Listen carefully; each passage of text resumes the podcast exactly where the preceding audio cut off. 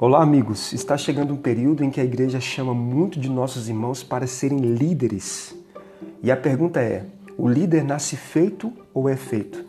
Certamente há pessoas que, por natureza, têm maiores características para serem líderes. Entretanto, todo líder precisa de treinamento e toda pessoa, por meio do treinamento, pode ser um líder. O ponto central aqui é querer liderar, é querer aprender é depender de Deus. Pois nenhum líder nasce feito. Ele se faz líder ao longo do processo. Mesmo aqueles que têm dom natural precisam treinar, precisam aprender, se aperfeiçoar.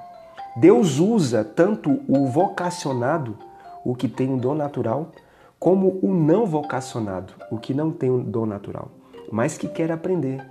Na verdade, Deus gosta de usar os improváveis, pessoas comuns. Em Juízes capítulo 4, verso 4, diz que Deus chamou Débora, uma dona de casa, para ser profetisa e juíza em Israel. Em um período em que era improvável que uma mulher fosse a líder. Em 1 Reis capítulo 19, verso 19 e 20, diz que Deus chamou um lavrador, Eliseu, e ele deixou tudo e aceitou o chamado.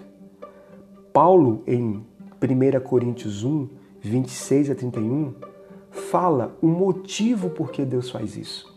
Paulo diz: Irmãos, reparai, pois, na vossa vocação, visto que não foram chamados muitos sábios segundo a carne, nem muitos poderosos, nem muitos de nobre nascimento pelo contrário, Deus escolheu as coisas loucas do mundo para envergonhar os sábios e escolheu as coisas fracas do mundo para envergonhar os fortes. E Deus escolheu as coisas humildes do mundo e as desprezadas e aquelas que não são para reduzir a nada as que são, a fim de que ninguém se glorie na presença de Deus. Mas vós sois dele em Cristo Jesus, para que como está escrito: aquele que se gloria, glorie-se no Senhor. Amigos, muitos dizem: eu não vou aceitar o chamado de Deus para liderar porque não tenho capacidade. Amigo, Deus já sabe disso e é possivelmente por causa disso que ele te chama.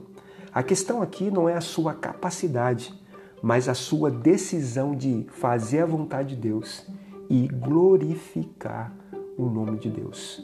O pano de fundo aqui é a nossa humildade e dependência de Deus. Humildade para aceitar o chamado de Deus e dependência de Deus para permanecer nesse chamado. Basicamente, o líder precisa de três coisas: coragem para arriscar, humildade para aprender e dependência para permanecer. Mas tudo isso é para que o nome de Deus seja louvado e glorificado.